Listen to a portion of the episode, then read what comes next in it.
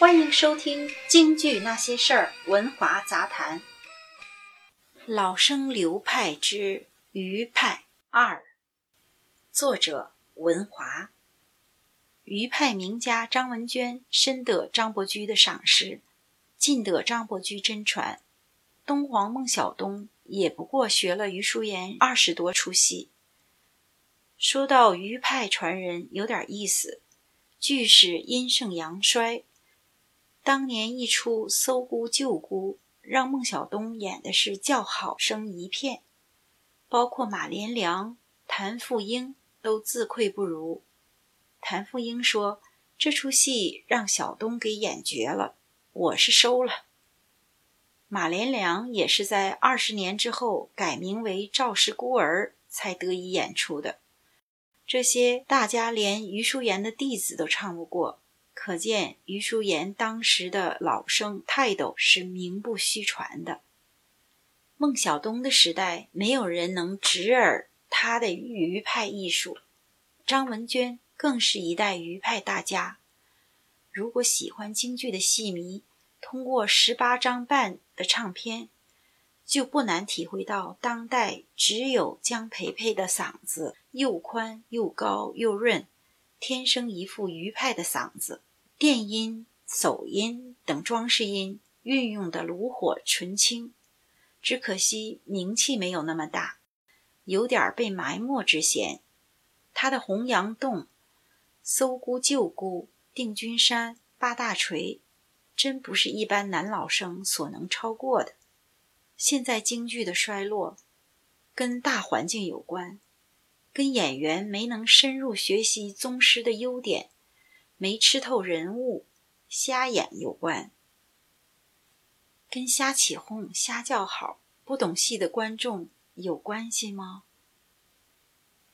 最后，让我们倾听余淑妍在一九二一年灌录的《一捧雪》，二黄导板，一家人只哭得如酒醉。教头，老爷大人，夫人呐，回龙那一边哭坏了雪氏夫人。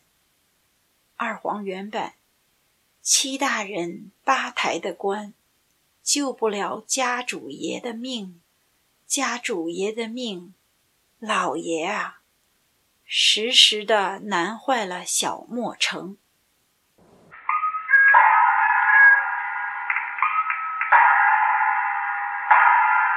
Thank you.